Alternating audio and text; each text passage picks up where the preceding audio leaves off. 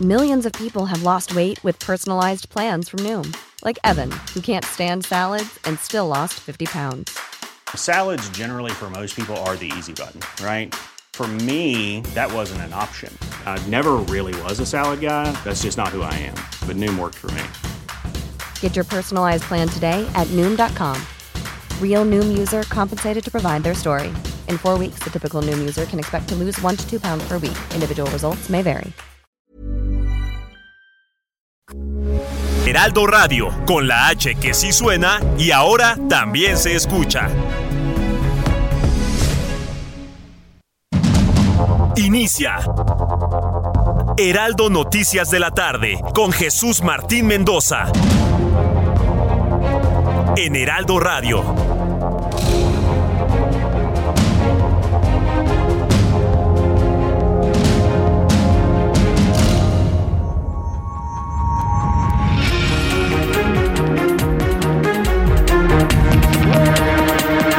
Seis de la tarde en punto, hora del centro de la República Mexicana. Me da mucho gusto saludarle, bienvenido, muy buenas tardes. Iniciamos el Heraldo Radio con todas las noticias importantes de este día, hoy 21 de julio de 2022. La información como a usted le gusta escucharla a esta hora de la tarde. Como siempre le digo, yo soy Jesús Martín Mendoza y súbale el volumen a su radio para que conozca con todo detalle no se pierda ni un solo detalle de, las, de los asuntos más importantes del día de hoy. Primera noticia, un hecho insólito que estalla la huelga en teléfonos de México. Es la primera vez que esto ocurre, es un hecho verdaderamente histórico, insólito. El sindicato de telefonistas de la República Mexicana inició una huelga en Telmex después de una negociación fallida que duró meses por el supuesto incumplimiento de acuerdos en los contratos representantes, en los contratos o el contrato colectivo de trabajo. Están pidiendo plazas, están pidiendo un aumento de casi el 8%, les quieren dar el 4.9%. Bueno, los representantes sindicales aseguraron que alrededor de 60 mil trabajadores participarán en la huelga, ya participan en la huelga, pero también hay que decirle que hasta este momento no hay afectación en los servicios telefónicos. Sin embargo, los representantes aseguran que si esto se extiende al tiempo, no solamente habrá problemas de comunicación y de internet que ofrece Telmex, sino que también se verán afectados los servicios de otras empresas que están colgadas obviamente a la infraestructura de teléfonos de México. Le voy a tener todos los detalles de esto más adelante aquí en el Heraldo Radio. La Comisión Federal de Electricidad insiste en que la política energética impulsada por el presidente mexicano no viola de ninguna manera el Tratado de Libre Comercio. A ver, ¿es la palabra de Bartlett contra la de Estados Unidos y Canadá? Perdón, perdón, pero yo creo que muchos ya sabemos a quién creerle. ¿eh? Es la palabra de Bartlett contra lo que observan nuestros socios comerciales, Estados Unidos y Canadá. o sea, ¿está mal Estados Unidos y Canadá juntos? Pero bueno, le consigno la noticia que insulta nuestra inteligencia, por supuesto. Dice la CFE que están equivocados en Estados Unidos y en Canadá, que no estamos violando el Tratado de Libre Comercio. Eso no lo deciden ellos. Eso no lo deciden ustedes. Eso lo va a decidir un panel de controversia, una mesa de consulta. Eso no lo deciden ustedes de manera unilateral y que quede bien claro. Sin embargo, dicen que no violan, por lo que asegura la defenderán ante los socios comerciales de Estados Unidos y México. Siempre, ¿no? Este, y vamos a defender, vamos a defender al pueblo del imperio contraataca. Ya déjense de cosas, señores, y pónganse a trabajar. Este viernes le dictaron prisión preventiva justificada a Sergio Ismael N., el vecino que amenazó, agredió, intimidó a Luz Raquel, la mujer que murió tras ser atacada y quemada viva tal y como finalmente se leía en las amenazas que se dieron a conocer y que nunca fueron atendidas. Ricardo Mejía Verdeja, subsecretario de Seguridad y Protección Ciudadana, y claro, muy visible porque aparece en todas las conferencias de prensa de la mañana, muy visible aspirante a la candidatura de Morena al gobierno de Coahuila. ¿Sí? Informó que el presunto narcotraficante Rafael Caro Quintero se encuentra ya en proceso de extradición. Vaya, era lo que esperábamos, que se lo lleven para allá y que diga lo que tenga que decir y que vincule a quien tenga que vincular. Usted sabe por dónde va el temor, ¿no? Ah, bueno. Pues entonces, según Ricardo Mejía, que ya está en proceso la extradición de Rafael Caro Quintero. Durante el lanzamiento de su nueva fundación, Porfirio Muñoz Ledo sostuvo que el gobierno del presidente López Obrador tiene un contubernio, así lo dijo el gran Porfirio Muñoz Ledo, con el crimen organizado, por lo que propuso crear una comisión de la verdad que investigue estos hechos. Quiero decirle que Porfirio Muñoz Ledo está dentro de Morena, ¿eh? Si alguien no me creía lo de las disidencias, si alguien no me creía sobre las fracturas, pero sobre todo la disidencia dentro de Morena, para muestra este botón, el de Porfirio Muñoz Ledo, que desde dentro de Morena acusa al presidente mexicano de estar en contubernio con el crimen organizado. Miguel Torruco, titular de la Secretaría de Turismo, dio el banderazo de inicio de la ruta del Turibús en la Ciudad de México con destino a Santa Lucía, pasando por el Museo del Mamut, el Museo Militar, la aviación, el tren presidencial Olivo y finalmente llegar a Teotihuacán. ¿Qué van a mostrar en Santa Lucía? Nada, nada, no hay vuelos. Programan siete, se cancelan cuatro y solo despegan tres y a veces dos. Es un. Mire, es una zona llena de mamuts y de un elefante blanco. Eso es lo que es el aeropuerto de Santa Lucía. Un elefante blanco rodeado de mamuts. El presidente estadounidense Joe Biden, 79 años, informó a través de sus redes sociales que dio positivo a COVID-19, sin embargo aseguró presentar síntomas leves y estar en tratamiento con el fármaco Paxlovid. Esto es lo que ha informado Joe Biden. A ver, si tomamos en cuenta el tiempo de incubación del virus, eso significa que el presidente mexicano Andrés Manuel López Obrador tiene que hacerse una prueba de detección de COVID-19 en los siguientes dos días. Tiene que hacerse una prueba de detección. Estuvo en contacto con Joe Biden. Y si Joe Biden tiene en este momento ya la manifestación, significa que contagiaba hace una semana cuando se entrevistó con el presidente mexicano. Entonces, Aquí Presidencia de la República no ha dicho absolutamente nada, pero me parece que es fundamental que el presidente mexicano se haga una prueba de COVID-19 y poder confirmar que tiene el virus o desmentirlo, porque su contraparte con la que se entrevistó, con la que trabajó hace unos días, tiene COVID-19. Qué noticia tan triste la que le voy a dar a conocer a continuación. La Unión Internacional para la Conservación de la Naturaleza ha declarado a la mariposa monarca en peligro de extinción. Las mariposas monarcas en peligro de extinción. Yo le voy a decir una cosa, al menos en México, ¿eh? Porque aquí no se han respetado sus santuarios. En Canadá y en Estados Unidos, vaya, es un asunto de seguridad nacional conservar los santuarios de la mariposa monarca. Pero a donde tienen que llegar, que es México, se ha destruido por completo el bosque por los talamontes. Está en peligro de extinción por culpa de México la mariposa monarca. Es terrible la mortandad de mariposas que se observan en nuestro país. Es tristísimo. Esta Unión Internacional para la Conservación de la Naturaleza consideró que su población disminuyó 47% en los últimos años. Está en peligro de extinción la mariposa monarca, dicho sea de paso, el símbolo de unión entre Canadá, Estados Unidos y México. ¿Será un presagio? Son las noticias en resumen cuando son las 6 de la tarde con 7 minutos hora del centro de la República Mexicana y escuche usted el Heraldo Radio. E inversionistas que busquen expandir su visión de negocio, Expo Franquicias regresa a Guadalajara este 2 y 3 de septiembre. Modelos de franquicias más exitosos en una sola sede. Expo Guadalajara, única a nivel internacional. Estás a un clic, haz tu registro en www.expofranquiciasguadalajara.com. Y vamos con toda la información de nuestros compañeros reporteros urbanos, periodistas especializados en información de ciudad. Daniel Magaña, me da mucho gusto saludarte a esta hora de la tarde. Bienvenido, muy buenas tardes.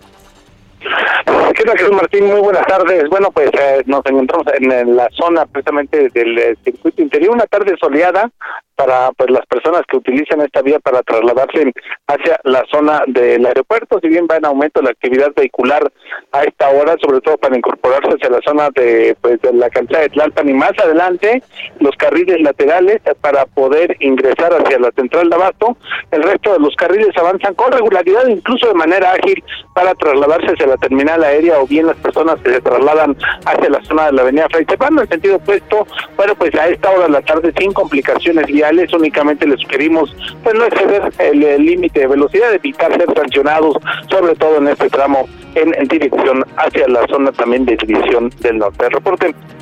Buenas tardes. Gracias, Daniel Magaña, por la información. Saludo a Gerardo Galicia. Adelante, Gerardo, te escuchamos desde la zona centro de la capital, Jesús Martín, excelente tarde. Y hemos tenido una tarde realmente complicada en materia de vialidad para nuestros amigos que van a utilizar en próximos minutos la avenida San Pablo, la avenida Pino Suárez, las inmediaciones de Izapaga, también la avenida 20 de noviembre, presenta largos rezagos en semáforos, pero reducción de carriles por los camiones de la RTP que dan el servicio provisional a la línea número uno del metro. Así que habrá que estar prevenidos, manejar con mucha paciencia. A lo largo de estos de estas arterias tenemos la presencia de elementos de la policía capitalina, pero aún así es difícil avanzar. Habrá que manejar con mucha, mucha calma si utilizan las vías ya mencionadas. Y si utilizan la avenida 20 de noviembre, también hay problemas para superar Izazaga, pero una vez que se logra, el avance es constante hacia la, hacia la zona del circuito del Zócalo. Por lo pronto, Jesús Martín, el reporte seguimos muy pendiente. Muchas gracias por la información, Gerardo Galicia.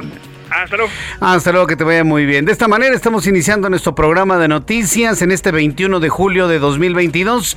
¿Qué es lo que sucedía en México, el mundo y la historia? Abra Marriola. Amigos, bienvenidos. Esto es un día como hoy en la historia 22 de julio 1812. Las tropas españolas, portuguesas y británicas comandadas por Wellington derrotan a las francesas de Napoleón Bonaparte en la batalla de los Arapiles. 1847 en Tabasco, los mexicanos expulsan mediante guerrillas a los invasores estadounidenses. 1937, México acoge a 500 niños españoles exiliados por el franquismo. Y en 1946 se celebra una conferencia internacional en la que se decide la creación de la Organización Mundial de la Salud, o sea, la OMS. Además, hoy es el Día Mundial del Cerebro y también es el Día Internacional del Trabajo Doméstico. Amigos, esto fue un día como hoy en la historia. Muchas gracias. Muchas gracias, Abraham Arreola, por las efemérides de este 21 de julio en México, el mundo y la historia. Vamos rápidamente a revisar las condiciones meteorológicas para las próximas horas. Seguirá lloviendo. Mire como que se han disipado los pronósticos de lluvia, sobre todo para el centro del país. Eso no es una buena noticia. Alguien que no le gusta la lluvia, ay, si ya no voy a tener inundaciones. Señores, tiene que llover en todo el país de manera pareja.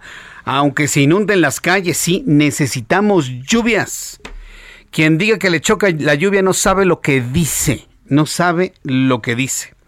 Ondas tropicales números 14 y 15, monzón mexicano y canal de baja presión. Sistemas que en este momento afectan a la República Mexicana. Durante esta noche y madrugada se pronostican lluvias puntuales muy fuertes acompañadas de descargas eléctricas y posibles granizadas en el noreste y occidente de México.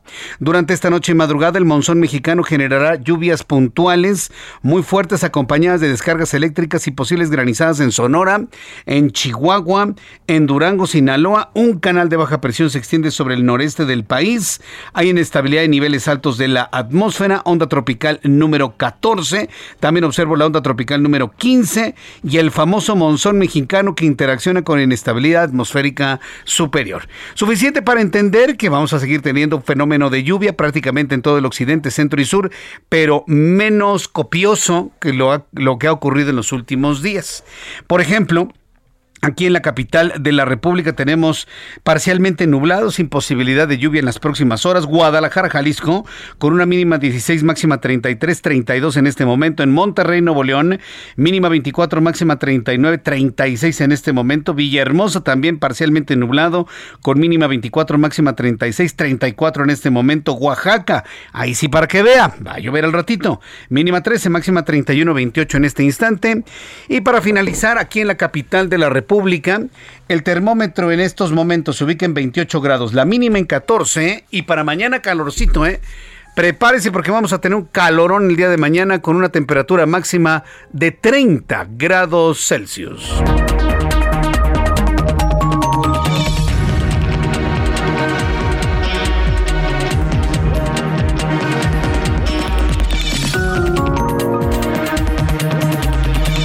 Ya son las 6 de la tarde con 13 minutos, 6 de la tarde con 13 hora del centro de la República Mexicana.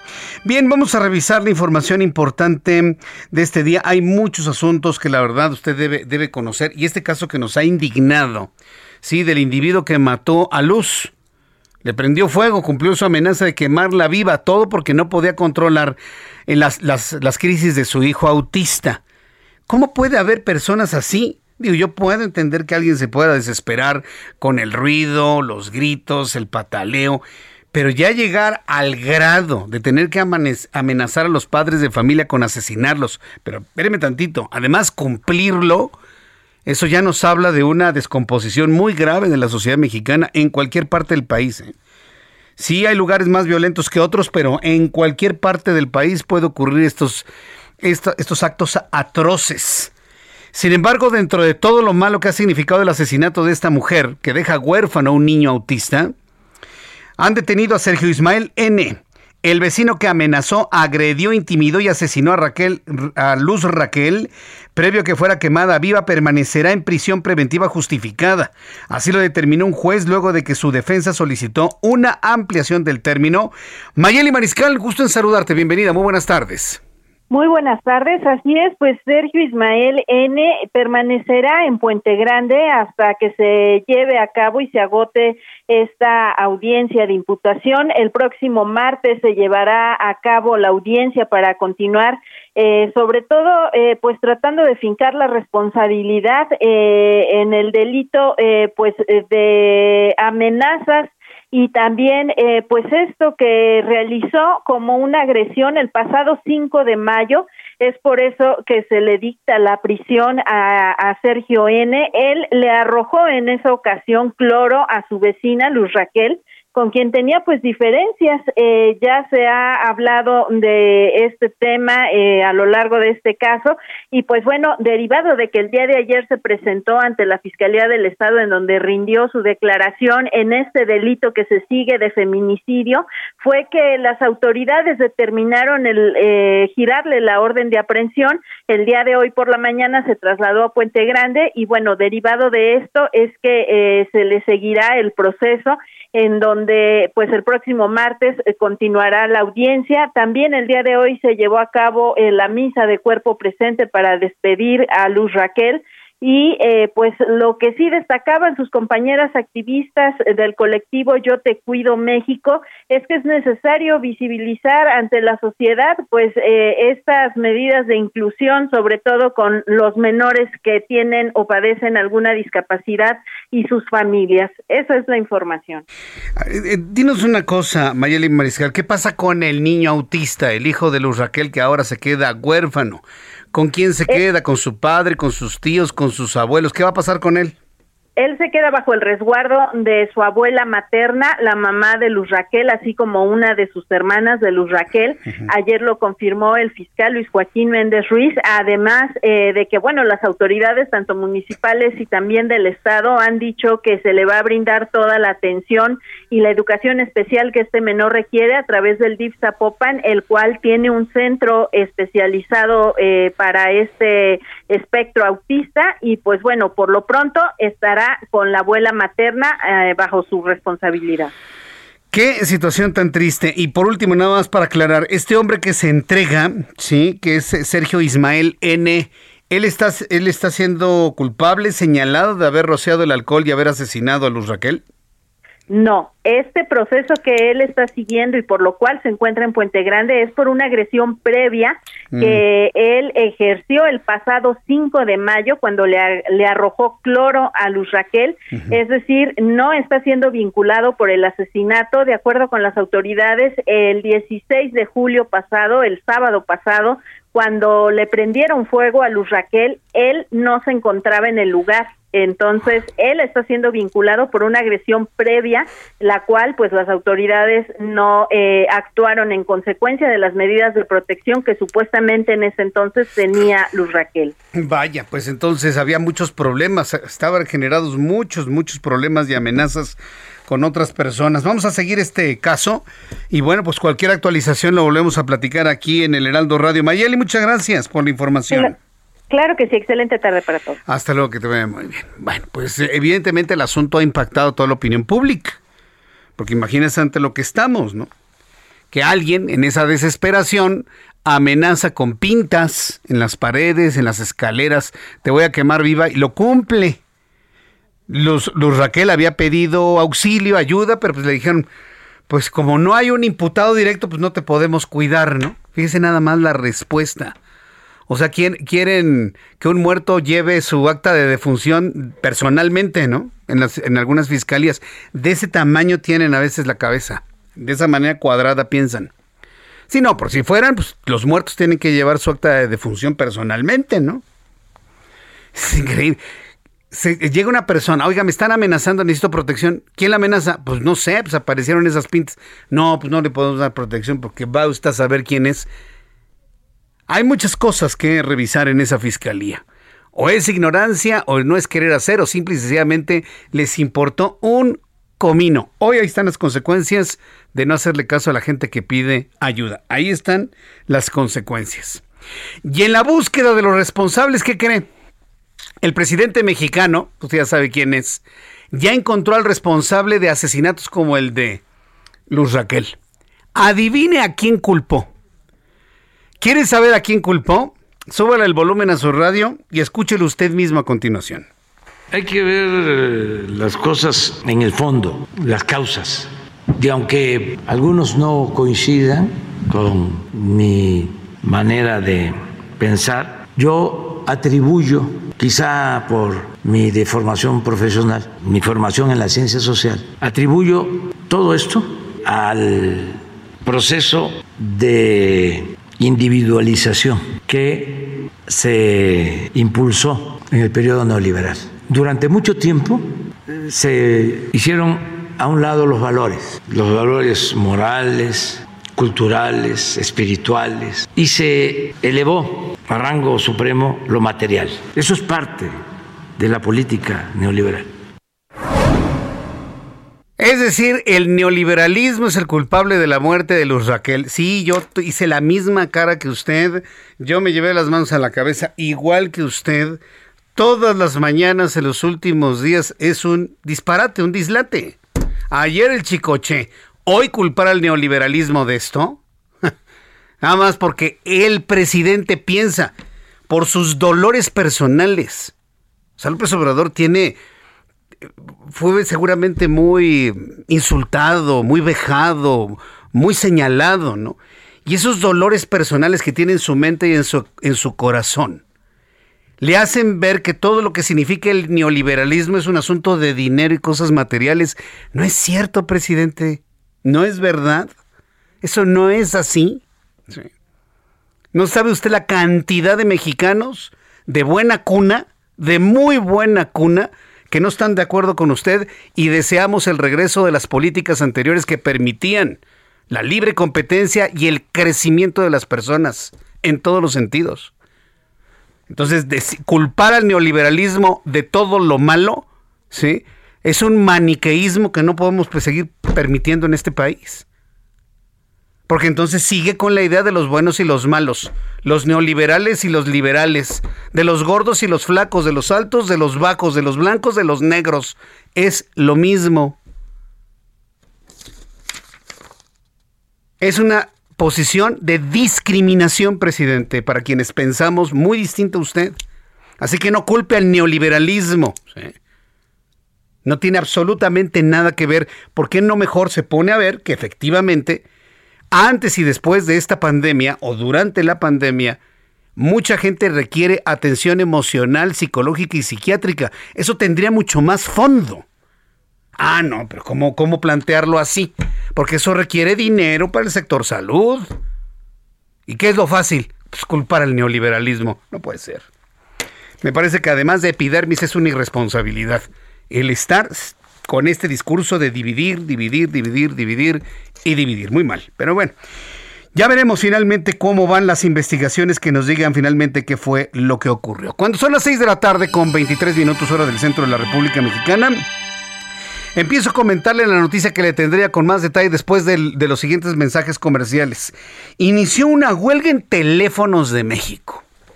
Siempre, evidentemente, todas las empresas y empresas de ese tamaño y que tienen un contrato colectivo, ¿sí? tienen esa forma de hacer las cosas.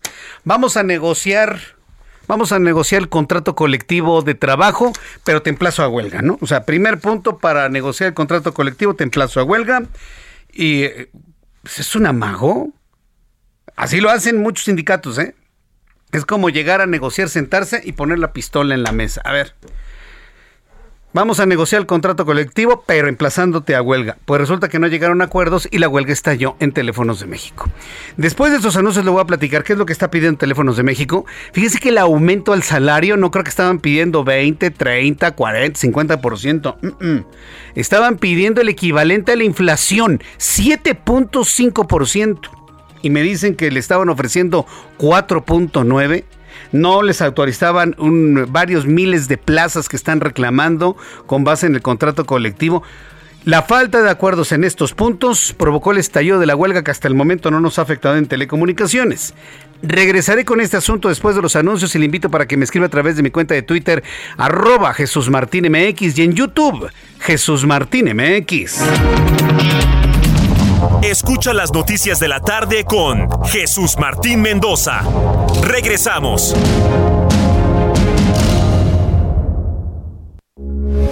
Heraldo Radio 98.5 FM, una estación de Heraldo Media Group.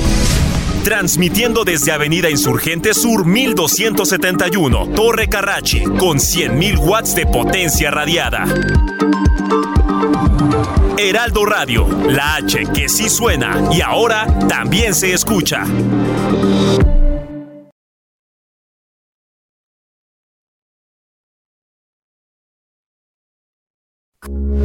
Heraldo Radio, con la H que sí suena y ahora también se escucha. Continúa Heraldo Noticias de la tarde con Jesús Martín Mendoza.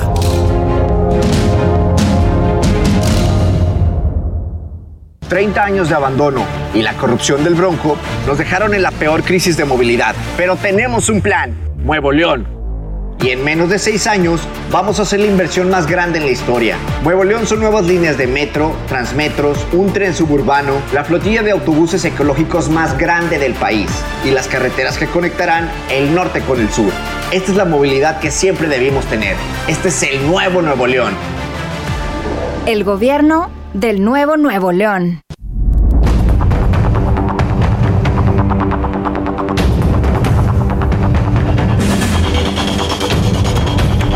El gobierno del nuevo Nuevo León, les enviamos un caluroso saludo a nuestros amigos que nos escuchan, ¿verdad, Joana?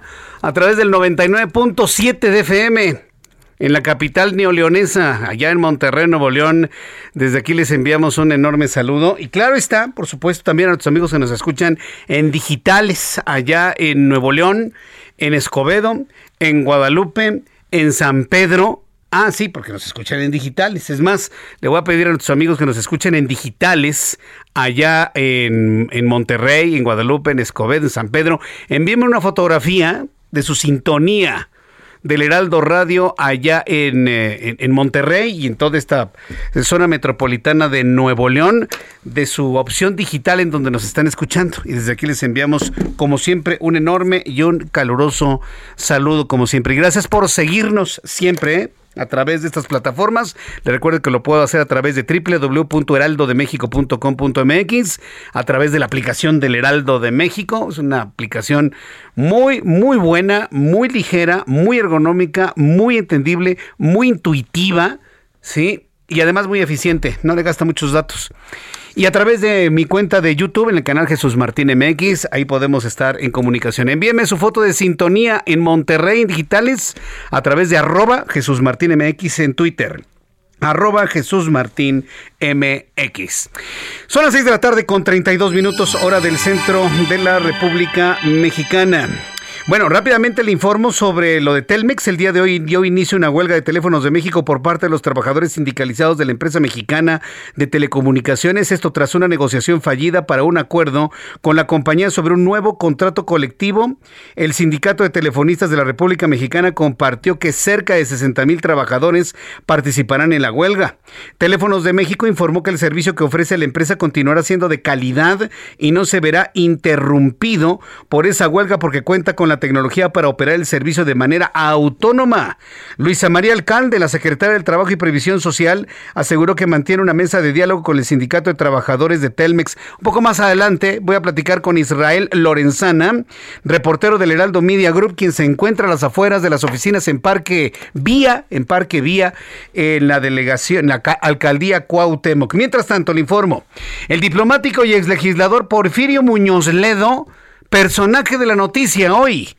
Porfirio Muñoz Ledo presentó este jueves la creación de la Fundación Porfirio Muñoz Ledo Nueva República. Acuérdense que Porfirio Muñoz Ledo siempre ha sido la disidencia en los partidos donde ha estado. Lo fue en el PRI, lo fue en el PRD, ahora lo es en Morena. Además de proponer la creación de un nuevo trato social para hacer una nueva constitución, planteó la creación de una comisión de la verdad para investigar a Andrés Manuel López Obrador y su posible contubernio con el crimen organizado. Porfirio Muñoz Ledo de Morena pidiendo se haga esta investigación en contra del presidente y el gobierno federal. Misael Zavala con más detalles de este increíble anuncio que ha hecho Porfirio Muñoz Ledo. Adelante, Misael.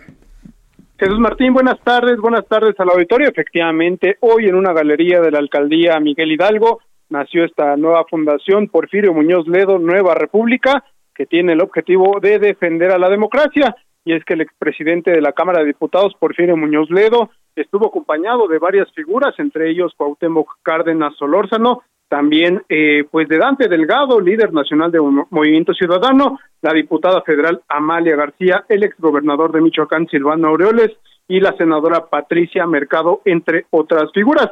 Muñoz Ledo reiteró que hay evidencia de que a la llegada de la actual administración federal hay un contubernio con el gobierno y el crimen organizado. Además, pues acusó que hay un Estado fallido. En este sentido, pues esta fundación lanzará como primera misiva una comisión de la verdad, eh, impulsará esta comisión de la verdad que, acable, que aclare posible contubernio del gobierno con el crimen organizado. El otrora fundador del PRD aseguró que las organizaciones del pueblo han sido secuestradas y hoy de mala manera en su lugar se ha instalado un absolutismo estéril, la concentración de todos los poderes en una sola persona, el peor de los mundos posibles, un Estado fallido, un gobierno devastado y una sociedad excluida, fue lo que dijo Porfirio Muñoz Ledo. Y también en este sentido, Cuauhtémoc Cárdenas, quien eh, también acompañó a Muñoz Ledo, destacó que ha coincidido con eh, su compañero y eh, pues eh, un empeño para que México sea verdaderamente democrático, un país entre iguales. También estuvieron el analista político José Waldenberg,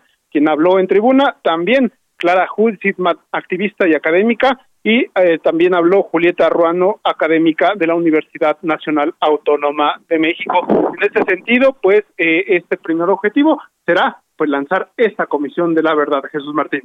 Bien, pues vamos a ver las reacciones mañana. Yo creo que alguien ha de estar bastante enojado. Gracias por la información, Misael Zavala.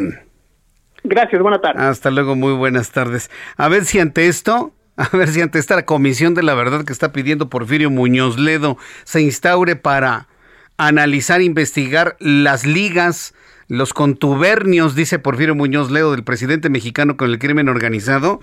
A ver si mañana dice amor y paz el presidente. ¿eh? Mañana va a estar enchiladísimo. Usted ya sabe que yo no veo la conferencia matutina, no la veo por, por, por salud mental. Sí estoy enterado de lo que se dice, pero no la veo en la mañana, ¿eh? No. Yo tengo muchas cosas mucho más importantes que hacer. Ya después hacemos una revisión de lo que vale la pena, lo que se puede constituir en noticia para podérselo presentar a usted. Hoy ocurrió un hecho en la conferencia matutina que le podría decir singular y que de seguir las cosas como van, podrían multiplicársele al presidente siempre y cuando eh, no exista un control, entre comillas, que hoy fue denunciado que sí existe para quienes entran a la conferencia matutina, quienes pueden preguntar y quienes quieren no preguntar. Mucha gente me ha dicho a mí, a mí en lo personal, Jesús Martín Mendoza, ¿por qué no vas a la matutina? No, porque no, no, el periodismo que hacemos en este programa de noticias y en los principales programas que usted ya conoce de nuestra plataforma y de otras plataformas, pues no, no es el nivel. O sea, con toda franqueza, hay ciertos niveles, responsabilidades, coberturas y demás, y pues no, no, no, no estamos como para ir a la conferencia matutina. Si alguna duda tenemos, buscamos a los actores de la noticia, los buscamos, los entrevistamos y le presentamos la información. No se necesita hacer nada más. Pero hoy ocurrió algo singular. Hoy se plantó en la conferencia matutina una reportera que le denunció al presidente la forma en la que su vocero limita la entrada de ciertos reporteros a la conferencia matutina, cómo limita a algunos preguntar, cómo algunos otros preguntan más de lo que otros preguntan o participan, y se lo dejó así claramente ir libremente la reportera. Es que usted, usted presidente, nada más quiere puros alabanzas, perdóneme que se lo diga, pero usted nada más quiere puras alabanzas y que le manden bolas bajitas para siempre anotar home run. Estaba pero enojadísima, ¿no? No, pero además, ¿sabe lo que pasó en otro momento cuando le empieza a contestar el presidente? Ella lo interrumpe y el reportero de adelante dice, deja hablar a mi presidente. Y le dice, cállese usted, palero, eres un palero, ¿no? Sí. ¿Y el palero es quién? Hans Salazar. Así se llama. La reportera le dije, cállese usted, usted es un palero, ¿no? Y entonces el presidente dice, no, no, espérense, espérense, amor y paz. Sí, porque se enfrentó a una reportera que no está de acuerdo en los moditos o en el modito con el que se lleva la conferencia matutina. Y pues el que pues alaba al presidente lo ven así como, como un, un dios con D minúscula. ¿no? Fue un momento hasta cierto punto interesante, álgido, muy clara. ¿Cómo se llama la mujer? Reina Aide Ramírez, aquí tengo el nombre. Periodista Reina Aide Ramírez denunció ante el presidente de México que en sus conferencias siempre les otorga la palabra a los mismos reporteros cuando uno de los corresponsales le recriminó por presuntamente interrumpir al mandatario y le contestó que era un palero y la discusión el presidente pidió amor y paz. La periodista sonorense también le comentó al presidente que existe la censura contra ella, además de amenazas por parte de seguidores del mandatario. La respuesta del Ejecutivo evadió la respuesta ante el problema planteado y mostró una aparente molestia en contra de la reportera. Eso es clarísimo, ¿eh? López Obrador estaba furioso con la reportera, aunque diga que no, ¿eh? Aunque diga que le respete y que su derecho y no sé qué tanto le dijo estaba furioso. ¿Quiere ver la cara de López Obrador en la conferencia? Le subí una fotografía o un pantallazo de la conferencia en mi cuenta de Twitter, arroba Jesús Martín MX, y bueno, su cara lo decía absolutamente todo. Es un hecho insólito y en el estricto sentido del significado de la noticia, fue una noticia esto en la conferencia matutina y le voy a presentar un fragmento. Un fragmento. Pues ya, pero no se enoje porque yo no soy su enemiga. No, tú, sigue, nada más me dices para que yo te... Ni su detractora tampoco. Pero si pueden hablar de impunidad cero y se, aprovechando que está tú nos puede dar un avance de lo que ofreció usted y todavía no se hace. ¿Ya? Por el momento. Que tienes todo el derecho de manifestarse. Además, yo siempre digo que la libertad no se implora, sino se conquista. Dígaselo a él. Y nunca va a haber censura en contra tuya y bueno, me tuve que eh, amparar, presidente, hay censura. Puedes este, tener una opinión, además esto es no le he dado opinión. Normal que tengas una opinión contraria. No tengo una opinión contraria. Que tengas, sí, y que puedas ejercer con libertad tu Eso es lo que yo quiero. A disentir. Que se respete realmente la libertad de este, expresión. Y nosotros vamos a seguir. Este palero. Vamos a seguir este. No, disculpa, pero tú tienes tu momento y yo no me meto contigo. Usted es un palero. No, pero mire, tranquilo. Pues sí, pues. Es así, ve. Sí. Amor y paz. Así es, presidente. Amor y paz. Yo no me meto con ellos. Así de ese tamaño fue la discusión con esta reportera. La discusión duró 20 minutos. Duró 20 minutos. En el momento que supe que eso había ocurrido en la mañanera, dije, a ver. Entonces ya, entonces ya me remití a la grabación en YouTube. Encontré el punto donde empezaba y sí, ¿no? Fue, fue algo... Yo espero que este tipo de cosas le hagan reflexionar al presidente de la República, que poco a poco habrá gente valiente que le diga ese tipo de cosas, sobre todo en el reclamo de que las cosas no son parejas. Y yo se lo había dicho a usted. ¿Qué caso tiene que uno vaya a la conferencia matutina si ni le van a dar la palabra y tampoco estoy ahí como para perder el tiempo, ¿no? Entonces, esto lo reclamó la reportera, le vuelvo a decir su nombre, ¿cómo, se llama? Me dices Ángel. A ver, ahorita, eh, Reinaide Ramírez. Reina Aide Ramírez, del norte, bueno, claridosa. Pero además, fíjese, le dijo algo que a mí también me dejó sorprendido por la forma como se lo dijo, y es público. Empezó el presidente a decir que retaba ¿no? a cualquier reportero, a cualquier intelectual, a cualquier persona que le dijera que conocía más la República Mexicana. Yo conozco más que nadie, quien más lo conoce es el presidente de la República. ¿Y sabe qué le dijo la reportera? Pues claro, porque usted se mueve con los recursos del pueblo porque usted se mueve con los recursos del pueblo, yo nada más me muevo con los míos propios. Y la vuelve a interrumpir. fue un, un intercambio, pues yo le diría interesante, pero al mismo tiempo por momentos, sí, yo pensé que, que, perdía el control el presidente López Obrador. Pero bueno, esto fue lo que ocurrió en la mañana. Lo consigno, ¿por qué? Porque algo así no había ocurrido en la conferencia matutina. Y eso lo constituye en verdadera y auténtica noticia. Son las 6 con 44, las 6 de la tarde con 44 minutos hora del centro de la República Mexicana. Vamos con mi compañero Israel Lorenzana, reportero del Heraldo Media Group, que desde muy temprano está muy atento de lo que está ocurriendo en las instalaciones de teléfonos de México en la calle de Parque Vía, en donde, bueno, pues se han instalado de manera histórica, Israel Lorenzana, enormes banderas rojinegras en señal de huelga luego de, del truene de las negociaciones entre el sindicato y la empresa. Adelante, Israel Lorenzana. Jesús Martín, muchísimas gracias. Como lo señalas, fue el mediodía cuando colocaron las banderas rojinegras en este edificio de las oficinas generales de Telmex. Están ubicadas sobre Parque Vía, aquí en la colonia San Rafael. Los 60 mil trabajadores de Teléfonos de México han asegurado, Jesús Martín, que la huelga estalla por el incumplimiento del contrato colectivo de trabajo. Jesús Martín, vamos a platicar rápidamente con quien está al frente en estos momentos, pues de este grupo de trabajadores que están además lanzando algunas consignas frente a Teléfonos de México aquí en la alcaldía Cuauhtémoc. Muy buenas tardes. ¿Cuál es tu nombre?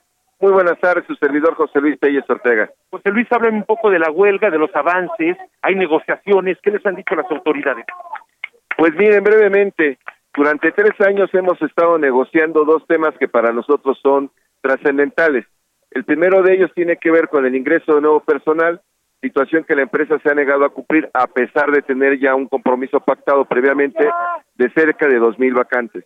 El segundo, que igualmente para nosotros es muy importante, es la jubilación, toda vez que a estos trabajadores, a los nuevos trabajadores, no a los actuales, a los nuevos trabajadores ya no tendrían este derecho, solamente tendrían derecho a las afores que todos conocemos. Muy bien, ¿cuáles son los avances? Ya hay negociaciones, ¿qué les han dicho? ¿Qué acuerdos hay? Si es que los hay.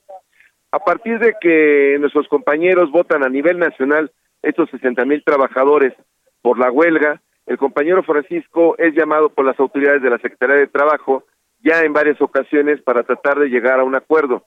En principio, las, las visiones de la empresa y el sindicato estaban totalmente separados. Sin embargo, parece que se está avanzando en encontrar un mecanismo que permitiría en un tiempo, en un periodo de tiempo muy breve, llegar a la solución de fondo, que es lo que estamos buscando.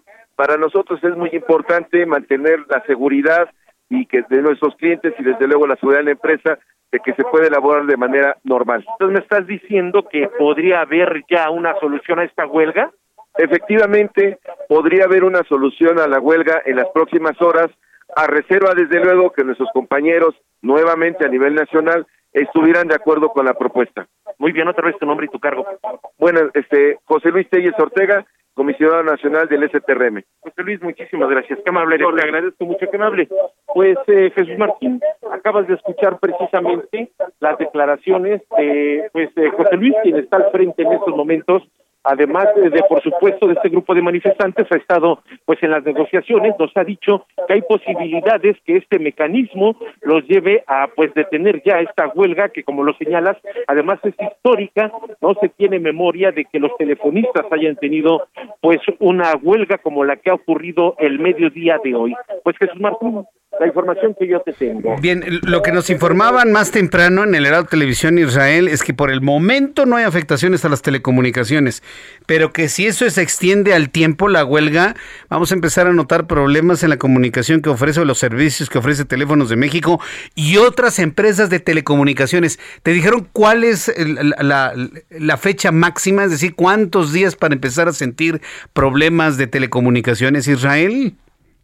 Que tienes razón, Jesús Martín. Platicábamos con Israel Quiñones, quien es el encargado de prensa de este sindicato de telefonistas, y nos decía precisamente eso para televisión, que si esta huelga se alargaba, podría haber afectaciones para los sistemas de telecomunicaciones. No nos dio nombres de, empresas, porque además ellos precisamente apuestan a que esta huelga dure muy poco para que la gente además no se vea afectada. Ya nos los decía en este momento José Luis, están buscando un mecanismo de fondo para poder solucionar este problema y por supuesto no comiencen a verse afectadas las comunicaciones y por supuesto también los usuarios de teléfonos de México, Jesús Martín. Correcto, bueno pues vamos a ver, eh, eh, veo que traen mucha energía, ¿no? Echan porras, reclamos. Vaya, se, ve que el enojo es intenso. ¿Mm? tienen un megáfono, están lanzando algunas consignas, de hecho en estos momentos van a comenzar a dar aquí una pequeña conferencia de prensa para hablarnos de los avances que ya nos ha dado en exclusiva para el Heraldo Radio, eh, José Luis, quien está por supuesto en estos momentos aquí al frente de este grupo de representantes, ya están dando a conocer esta postura y son aproximadamente unas 30 personas que están a un costado de las banderas rojinegras y han instalado también pues varias sillas y han estado aquí muy al pendiente de las negociaciones que se están llevando a cabo. Si me lo permites, Martín, podemos escuchar un poco de lo que están diciendo. Social eh, por conducto de la secretaria de Trabajo, Luisa María Alcalde Luján, el subsecretario Alejandro Salafranca y el director general de Teléfonos de México. Se ha trabajado en la manera de resolver este conflicto de tal suerte que se pudiera realizar alguna propuesta que permitiera levantar lo que es este movimiento siempre y cuando también pudiera ser consultada con los trabajadores. Pues Jesús Martín se está llevando a cabo en estos momentos pues esta conferencia improvisada ante los medios de comunicación y las personas que están aquí manifestándose. Y por supuesto, si me lo permites, más adelante tendremos detalles de esto. Regreso contigo en la siguiente hora del Heraldo Radio. Muchas gracias, Israel Lorenzana. Seguimos al pendiente, Jesús Martín. Ah, muy buenas tardes. Hasta luego, muy buenas tardes. Están buscando, junto con la secretaria María Luisa Alcalde, la forma de terminar lo antes posible este paro, esta huelga que finalmente estalló el día de hoy. Cuando son las 6 de la tarde con 50 minutos hora del centro de la República Mexicana, hablemos de la línea 12 del metro y de los ocho imputados como responsables de la caída de este tramo elevado de la línea 12 del metro el pasado 3 de mayo de 2021. Tengo contacto en estos momentos con Gabriel Regino, quien es el abogado defensor de cinco de los acusados por el colapso de la línea 12. Gabriel Regino, abogado, bienvenido, gusto en saludarlo. Muy buenas tardes, ¿cómo están? ¿Qué tal? Muy buenas tardes para ti, para toda la audiencia. Eh, han vinculado a proceso 8 de los 10 implicados en el colapso de la línea 1 todo va en el camino que usted ha tratado como defensor de, sus clientes. ¿Este, ¿Este, es el camino que usted esperaba, Gabriel Regino? Bueno, habrá que decir que es algo, una situación que ya esperábamos, ya estaba vaticinada esta vinculación a proceso, que no significa absolutamente nada para las víctimas y eso es lo que más nos genera una sensación de impotencia. ¿Por qué razón?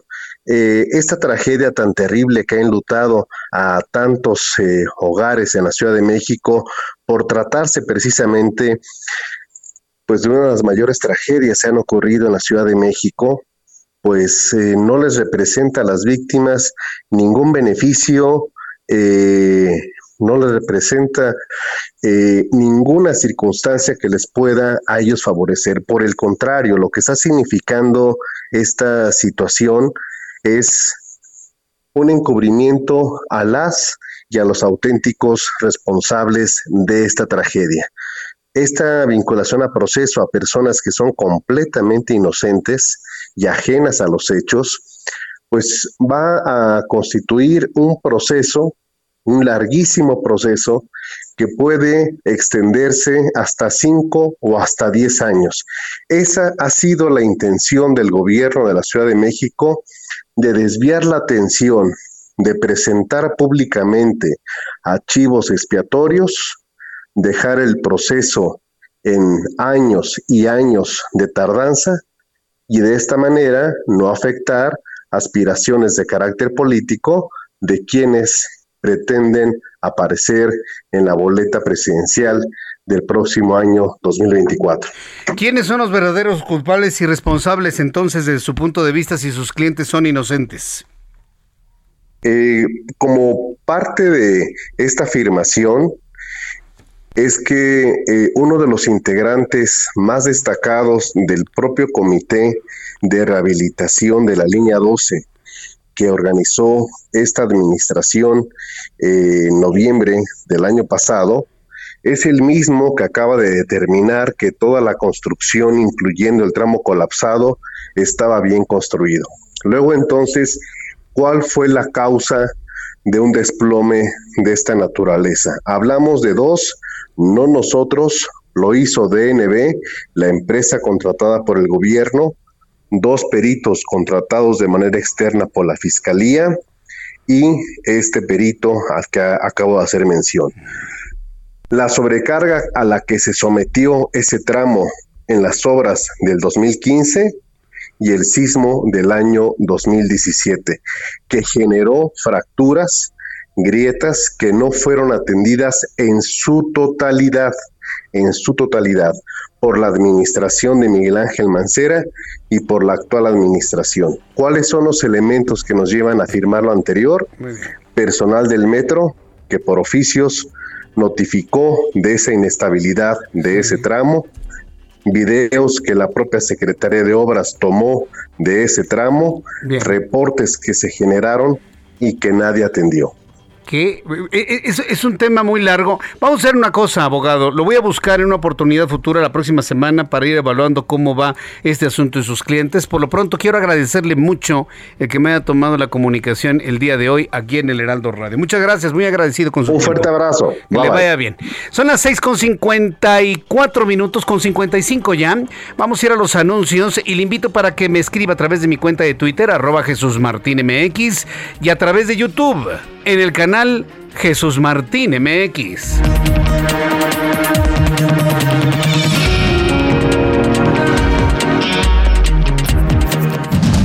Escucha las noticias de la tarde con Jesús Martín Mendoza. Regresamos. Heraldo Radio, con la H que sí suena y ahora también se escucha.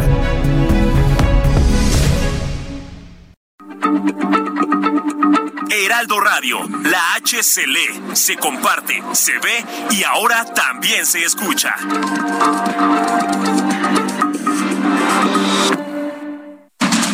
Continúa Heraldo Noticias de la tarde con Jesús Martín Mendoza.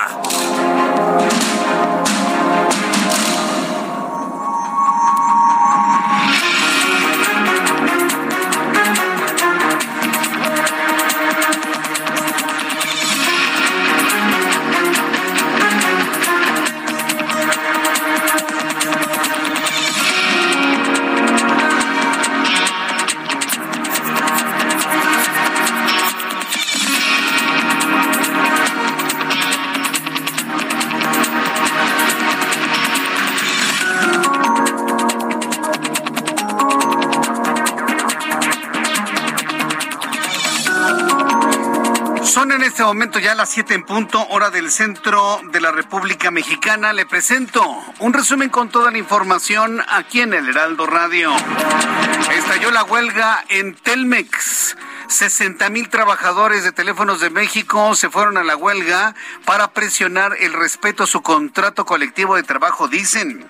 Hace unos instantes, Irene Levy, directora de Observatel, informa que todo indica que mañana por la tarde se levantaría la huelga en Telmex cuando se firme la propuesta para la conformación de una mesa técnica para la resolución del conflicto laboral que analizará el costo financiero y cálculos actuariales de diversas propuestas de las partes para solucionar el tema del pasivo laboral, del esquema de jubilaciones de los trabajadores de nuevo ingreso, de las contrataciones de 1942 vacantes, las propuestas de solución serán revisadas en un plazo de 20 días hábiles después de la primera sesión. La mesa técnica integrada por dos representantes del sindicato y dos de la empresa, el secretario general de telefonía, el secretario general del sindicato de telefonistas, la dirección general de Telmex y la Secretaría de Trabajo y Previsión Social acordarán por consenso mediante arbitraje de esa secretaría es lo que informa hasta este momento, es la información que comparte a través de medios de comunicación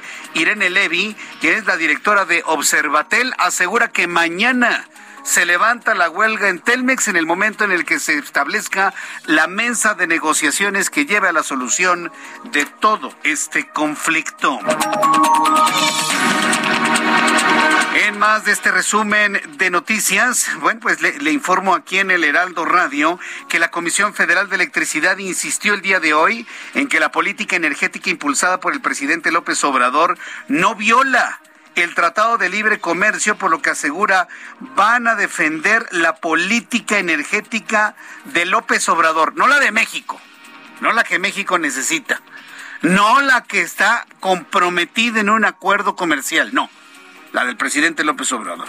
Esa es la que van a defender ante sus socios comerciales de Estados Unidos y Canadá. Mire, van a ir a mesas de consultas, lo que nos va a llevar a panel de controversia. Y si México pierde el panel de controversia, nos lo explicó Ildefonso Guajardo, entonces nos vamos a ir a un proceso de de establecimiento de aranceles a todas las exportaciones mexicanas rumbo a los Estados Unidos y Canadá. ¿Quién pierde ahí? Va a perder México.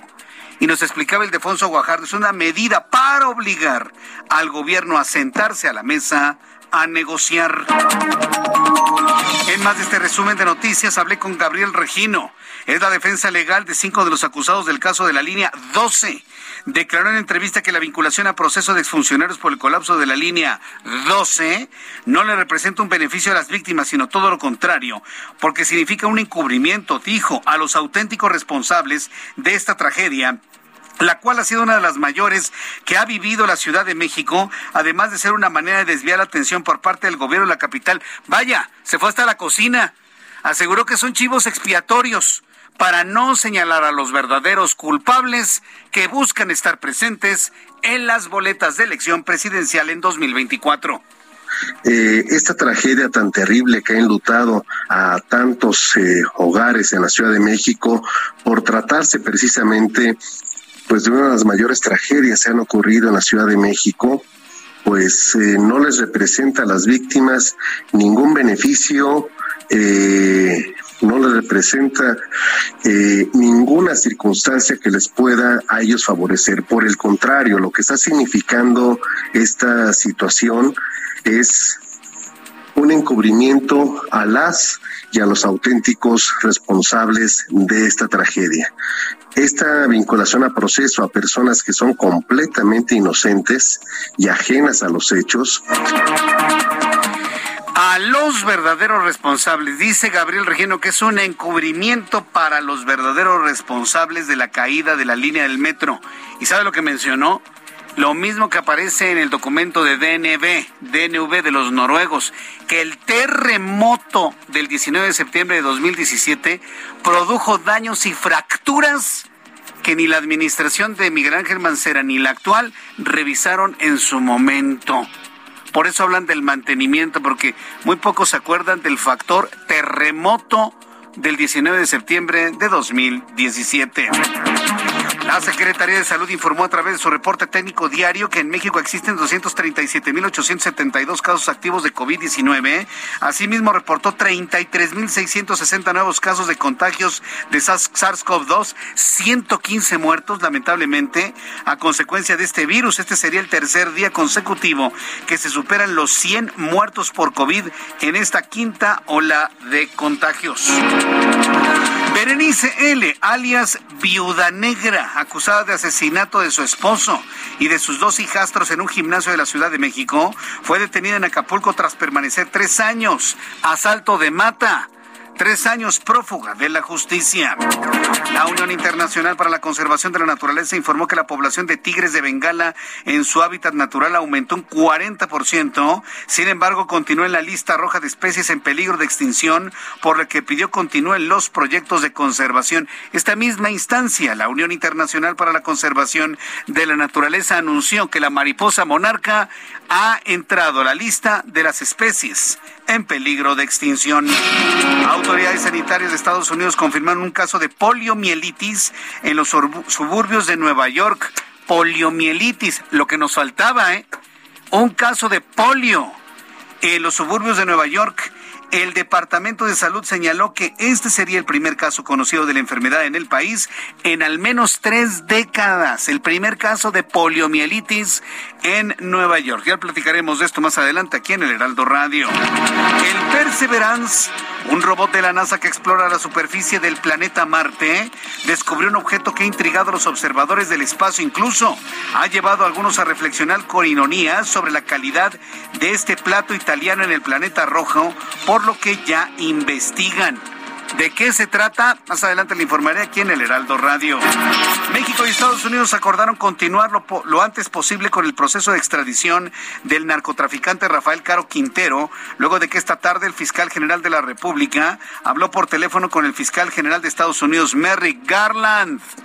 Entonces sí, ya olvídese de la protección de la justicia, que ese juez dice, ay, lo vamos a proteger para que primero lo juzguen. Ya lo juzgaron, ya hasta cumplió condena. Lo único que tenemos que hacer en México es mandárselo a los Estados Unidos, resulte lo que resulte. Pues parece que van a hacer eso en los próximos días. An An, panda gigante del zoológico de Hong Kong, sufrió hipertensión arterial, condición que empeoró su salud hasta causarle la muerte a sus 35 años de edad. El panda era macho, más longevo de todo el mundo, 35 años. De esta especie tenía misma edad que Xuan, Xuan, la panda del zoológico de Chapultepec, quien perdió la vida hace una semana. Los pandas también están en la lista de especies en peligro de extinción. Son las noticias en resumen. Le invito para que siga con nosotros. Le saluda Jesús Martín Mendoza.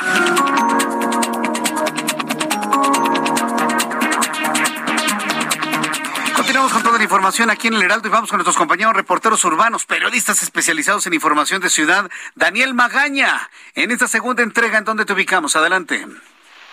¿Qué tal, Jesús Martín? En la zona del eje 3 Oriente, en el tramo de la avenida Cafetales, con la carga vehicular va en aumento esta actividad vial. Eh, las personas que pues se incorporan de la calzada tasqueña en dirección hacia la zona de la CTM Culhuacán para cruzar pues precisamente esta zona de la incorporación hacia la calzada de la Virgen y la calle también de Mariquitas antes encontramos algunas complicaciones a partir de aquí el avance mejora a través de este eje eh, troncal metropolitana en dirección hacia la calzada del hueso, bien las personas que se incorporan hacia la zona de la calzada de las bombas, bueno, pues podrán hacerlo en este tramo sin complicaciones. Es una opción para las personas que abandonan la zona centro y evitar las complicaciones a lo largo de la calzada de Tlaxpan. El reporte Jesús Martín. Buenas tardes. Mm, gracias, muy buenas tardes. Gerardo Galicia, ¿en dónde te ubicamos a esta hora, Gerardo? Seguimos recorriendo la zona centro de la capital Jesús Martín y se están retirando equipos de emergencia que llegaron a la calle de Tacuba muy cerca de su cruce con Bolívar. Se había reportado la caída de dos personas de un andamio, sin embargo, por fortuna fue una falsa alarma. Se trató de un árbol de utilería, parece que era un adorno únicamente lo que se vino abajo con el viento. Esto alertó a algunos eh, peatones pero ya llegaron elementos policíacos, protección civil, no hubo absolutamente ninguna situación de riesgo, tampoco lesionados, así que ya se retiran estos vehículos. Esto provocó reducción de carriles en la calle de Tacuba y, por supuesto, problemas para transitar para nuestros amigos que dejan atrás el centro histórico y deseaban llegar al eje central. Por esta situación van a encontrar un avance completamente a vuelta de rueda. Habrá que tomarlo con muchísima paciencia. En los próximos minutos la circulación eh, volverá a la normalidad. Por lo pronto, el reporte seguimos muy pendientes. Muchas gracias por la información, Gerardo Galicia. Hasta luego. Hasta luego, que te vea muy bien. Son las siete con once, las 19 horas con 11 minutos, hora del centro de la República Mexicana. Eh, seguimos con este caso de, de Luz Raquel, la mamá del niño autista que fue asesinada por alguien. Pero mire, a mí me resulta significativo el por qué Luz Raquel era objeto de tantas, de tantas agresiones. Sí, porque ya nos aclaró nuestra compañera Mayeli Mariscal allá en Guadalajara, Jalisco, que el hombre que se presentó y que la había rociado primero con cloro, sí, no es el, el imputado del asesinato, es otra persona. Están investigando quién es el que escribió esos, esas amenazas en las paredes de la vivienda de, Luz Raquel. Y ya también Mayeli Mariscal nos informó cuál es la suerte del hijo de Luz con autismo se, queda bajo la tutela y la patria potestad de su abuela y, de su tía. Entonces, bueno, pues este, esperemos. Mire, que muchas personas están pidiendo apoyo para, eh, para este niño, ¿no? Porque se quedó sin mamá. Y un niño con autismo no sabe cómo necesita a su mamá. Es, lo más doloroso esto, ¿eh? sobre todo para quienes conocemos a los niños con eh, algún grado en el espectro autista. Sí. O sea, yo, los hemos tenido contacto con ellos y no sabe lo, lo, lo necesario que es su mamá, sobre todo en, en, el tratamiento, sobre todo para poder superar ciertas crisis. Pero el hecho, el hecho ha marcado este fenómeno y este drama del feminicidio en México. Mientras unos dicen que es un fenómeno que va a la baja, la evidencia periodística indica que es todo lo contrario, todo lo contrario. ¿Qué va a suceder a partir de este caso allá en Zapopan, Jalisco, que ha tenido repercusiones en varios puntos de la República Mexicana? Me da gusto saludar a María Lu Castro. Ella es integrante de Yo Cuido México, a quien yo le agradezco estos minutos de comunicación con el auditorio del Heraldo Radio. María Lu Castro, bienvenida, gracias por tomar esta comunicación. Hola, muy buenas tardes. Muchas gracias por, por este espacio. E, entiendo que Luz Raquel, lamentablemente hoy fallecida, pertenecía a esta organización Yo Cuido México. ¿Es así, María Lu? Sí, justo. Luz Raquel era una de nuestras compañeras. Eh, Yo Cuido es una organización que está presente en todo el país. Eh, principalmente formada por cuidadoras de personas con discapacidad y de personas con discapacidad que, que necesitamos estos cuidados y que también cuidamos, que son cuidados eh, intensivos, extensos y especializados, ¿no? Entonces, eh, por esta necesidad de visibilizar el cuidado eh, y este tipo de cuidado, formamos esta, esta colectiva y justo Luis Raquel era una de mis compañeras. A ver, los, los objetivos entonces eran básicamente apoyar a personas con algún tipo de discapacidad, tengo entendido, Mariano. ¿O es, eh, es el objetivo? ¿O cuál es el objetivo? El objetivo es visibilizar el, el trabajo de cuidados como algo que está invisible, algo que se hace siempre, el cuidado sostiene la vida, eh, pero eh, especialmente también hacer hincapié en este cuidado que ya no sea parte específica que se realice por una mujer, ¿no? Que, que el cuidado, eh, el cuidado lo tenemos en todas las casas, en todos los espacios, pero hay cuidados específicos, intensos y extensos que se hacen sí o sí, porque otra persona lo requiere para seguir viviendo y entendamos la vida como no solamente el, respirar y el despertar todos los días, sino la vida es más allá de eso, ¿no? Sino el tener todos los derechos y todas las garantías cubiertas, ¿no? Eh, el poder tener acceso a una educación, eh, el tener acceso a la salud, ¿no? Sí. El tener acceso a un montón de cosas que desgraciadamente las personas con discapacidad y las personas que cuidan a una persona con discapacidad no lo tenemos garantizados aún. ¿Y han tenido éxito ustedes en, en sus esfuerzos de visibilización, estimada María Lu Castro? Pues de alguna manera seguimos en la lucha. Finalmente estamos ahí como activistas y no dejamos de cuidar, ¿no? Este, entonces es eh, el estar apoyando eh, y de alguna manera estar empujando eh, reformas. Nuestro trabajo ha sido mucho en temas del desarrollo del Sistema Nacional de Cuidados eh, y justo eh, que, el caso de, Luz visibiliza que necesitamos esta protección, ¿no? Desgraciadamente pasó el caso de Luz, pero deja una ventana de oportunidad para exigir un sistema de cuidados que garantice el qué va, el qué pasa cuando una persona en alguna situación de discapacidad o de enfermedad de por vida em, pierde a su cuidadora, ¿no? Eh, el sistema de cuidados debe garantizar eh, que la persona con esta necesidad de cuidados tan específica, intensa y extensa eh, continúe sin importar que la cuidadora o las personas que cuidan no estén, ¿no? Es justo eso, el, el apretar estas tuercas y el decirle claro que las personas cuidadoras vivimos violencia.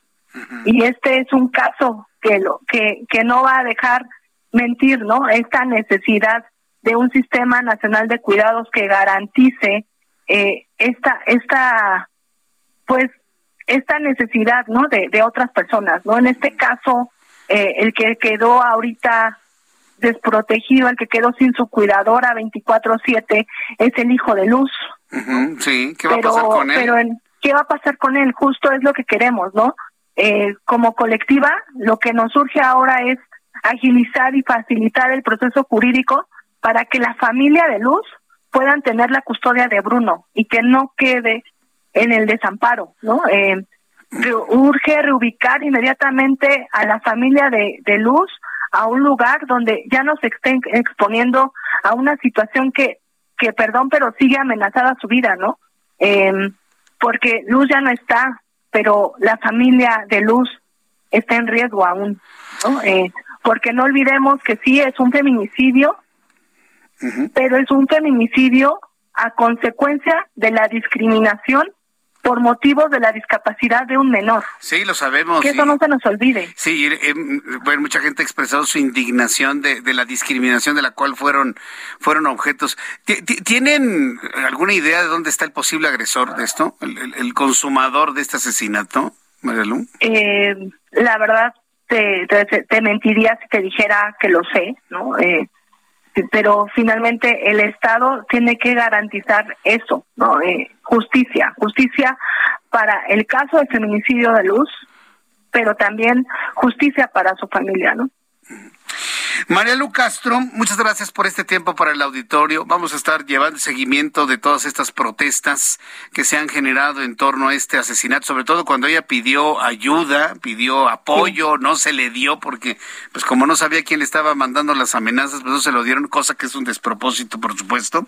Y bueno, pues cualquier sí, claro. cosa que tengamos, volveremos a entrar en comunicación. Muchas gracias, María Lu. Claro, me gustaría decir algo más. Adelante. Eh, sí, ahorita el caso de Luz está en el ojo del huracán, mm. pero no olvidemos que, que la situación de Bruno, de su hijo, su discapacidad la va a tener de por vida, ¿no? Entonces, eh, sí, ahorita hay muchos que están apoyando y se agradece el apoyo, pero como yo parte de la colectiva les pido a los medios de comunicación que no nos dejen en el abandono, que ojalá este caso eh, no solamente se esté sonando hoy, sino que se pregunten en seis meses, en tres años, en tanto, ¿qué ha pasado con él? ¿no?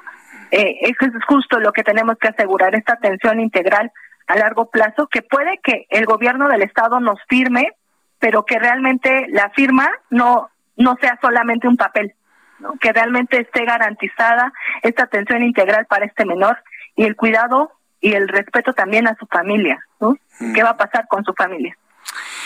Correcto. Bueno, pues estaremos atentos de ello. Cualquier novedad, hacemos una actualización en esta entrevista. María Lu Castro, muchas gracias por este tiempo. Hombre, gracias a ustedes. Hasta luego, que le vaya muy bien. Bueno, pues hemos hablado con María Lu Castro, ella es integrante del colectivo Yo Cuido México, al cual pertenecía precisamente eh, Luz Raquel. La, la, mujer asesinada a consecuencia de esta discriminación en contra de su hijo. No quiero imaginarme el dolor que en estos momentos tiene el niño de no saber dónde está su mamá. No sé si ya le han explicado que su mamá ya no va a estar nunca más con él, nunca más con él. Si lo haya comprendido o no lo esté comprendiendo, pero debe ser familiarmente, sobre todo para la abuela y para la tía, un verdadero problema, un gran drama, ¿eh? un gran dolor, un profundo dolor. Sí, porque los niños autistas también sienten dolor, si alguien dudaba de ello, ¿eh? Y vaya que lo sienten y lo sienten de una manera muy, muy, muy intensa. Bueno, cuando son las 7.21, hora del centro de la República Mexicana, vamos a uno de los temas centrales. Este es central, por supuesto, porque estamos hablando del fenómeno de feminicidio, un fenómeno social, delitos, asesinatos de mujeres que insisten algunos en decir que va a la baja. Yo vuelvo a insistir, periodísticamente esto va al alza. ¿eh? Ayer le daba cuenta del caso de Valeria Carrillo, esta chica de 20, 20, me están corrigiendo, no tenía 22 años, tenía 20 años. Con todo el futuro, ¿no? Se va de vacaciones con sus amigos. Quiere recorrer la ciudad sola, ¿no? Se va al centro de, San José del Cabo, que por cierto San José del Cabo es una de las ciudades más seguras del país, por lo que sabemos y por las estadísticas que tiene INEGI. Pide un Uber y después se le perdió la pista. Hay un detenido responsable del asesinato de Valeria, la matan de un balazo en la cabeza y la entierran en una fosa en un predio en San José del Cabo. La encontraron ahí seis meses después. dígame, usted que me, que me sigue desde hace varios años, dígame cuándo, en qué momento de toda la historia, en este programa, aquí en el Heraldo de México, en la otra estación donde yo trabajaba, Dígame cuándo habíamos tenido tal cantidad de noticias de mujeres asesinadas, de mujeres muertas, de hombres asesinados, de choques entre células del crimen organizado, de violencia contra elementos del ejército, de la marina. Dígame cuándo. Y si alguien se atreve a decirme que había más con Felipe Calderón, está mintiendo. Eso no es cierto. Eso no es verdad. Eso no es verdad. Entonces estamos en una lucha entre estadísticas, datos duros y percepciones. Fíjese que ah, eh, mi compañera Blanca Becerril, y, lo comento porque es público, porque ella misma lo hace público en su cuenta de Instagram, está haciendo un, viaje por el viejo continente, y, tuvo la oportunidad y lo comparte ¿no? en, su, en su Instagram de, haberse encontrado en un restaurante en España con Felipe Calderón Hinojosa. Pero lo más interesante de todo esto, y lo describe y, y muestra un video de cómo Calderón a donde va lo saludan, le aplauden, se toman fotos. O sea, un hombre bien recibido en México y en otras partes del mundo, ¿no? Y, muestra precisamente nuestra compañera periodista que ahora está haciendo este viaje por allá, muestra, lo, comparte y dice, miren nada más cómo, cómo, cómo saludan ¿no? al presidente mexicano. Así que bueno, pues yo creo que ahí estamos viendo precisamente las percepciones de lo que se logró en algún momento y lo que no, algo no estamos logrando en conjunto actualmente. ¿eh? Y no voy a dejar solo a Andrés Manuel López Obrador, que tiene su responsabilidad, también nosotros como sociedad. ¿eh? En fin, cuando son las 7.24 hora del centro de la República Mexicana, al regresar de los anuncios, te voy a platicar todo lo que se ha informado sobre ya la extradición de Rafael Caro Quintero a los Estados Unidos. Para, para eso lo detuvieron. No olvidemos que Rafael Caro Quintero ya fue juzgado, ya fue sentenciado, ya cumplió condena. Por eso lo liberaron en 2013. Y en ese año era cuando se le debió haber enviado a los Estados Unidos. Desde entonces, para Estados Unidos es un prófugo de la justicia. Ya lo agarraron y hoy Ricardo Mejía Verdeja ha confirmado, el subsecretario de Seguridad Ciudadana, que ya hay un proceso de extradición en contra de Caro Quintero. Regreso con esta información después de los anuncios. Escríbame vía Twitter, arroba Jesús Martín MX, y a través de YouTube en el canal Jesús Martín MX.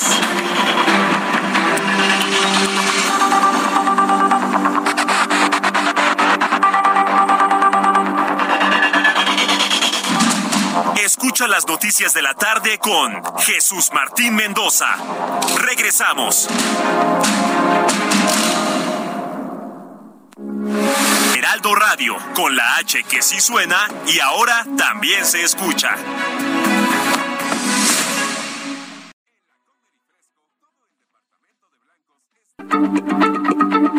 Heraldo Radio, la H se lee, se comparte, se ve y ahora también se escucha.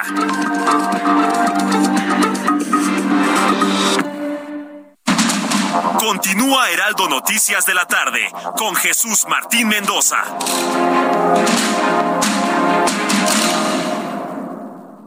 Emprendedores, consultores, proveedores e inversionistas, todos reunidos este 2 y 3 de septiembre en Expo Franquicias Guadalajara, las franquicias más exitosas del mercado en una sola sede. Regístrate en www.expofranquiciasguadalajara.com y vive la experiencia. Hashtag Expo Franquicias Guadalajara 2022. Conferencias y más al registrarse.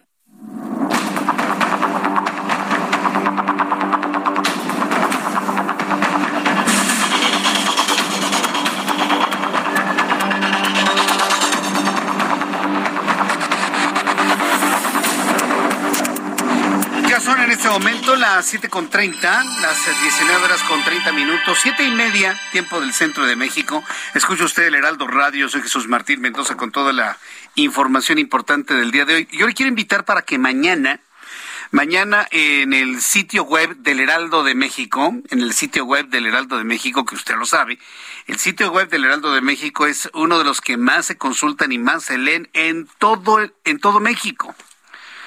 Es de los principales, el principal sitio de consulta de noticias y de opinión en todo nuestro país, el Heraldo de México.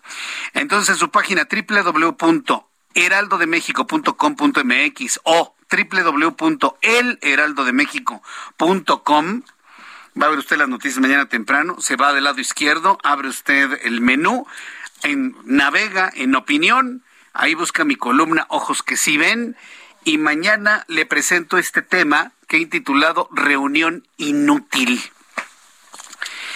Y, hago una descripción de lo inútil que fue la reunión entre López Obrador y Joe Biden. ¿Por qué? Porque mire, ni sirvió para el tema migratorio, ni sirvió para el tema económico, ni sirvió para el tema de la violencia y las armas. Lo único para lo que servía esa reunión era para aparentar que López Obrador y Joe Biden se, se llevaban bien, y ni para eso sirvió. ¿Por qué? Porque ahora ya López Obrador se burló de Joe Biden con el temita este del chicoche. Eh, uy, qué miedo, mira cómo estoy temblando. O sea, por tierra. Fue un tiempo perdido. Lo que, por lo menos, ¿para qué servía esa reunión?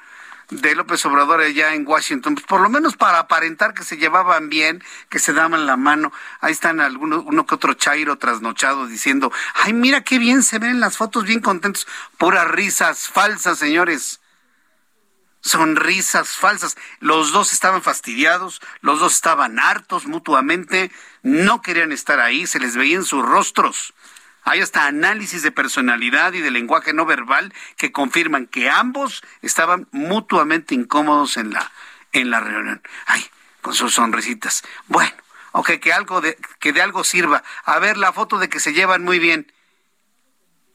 Y ni siquiera una semana pasó para que López Obrador se burlara de Joe Biden con el tema de las consultas del Tratado de Libre Comercio, con el tema del chicoche. ¿Puede usted creer eso?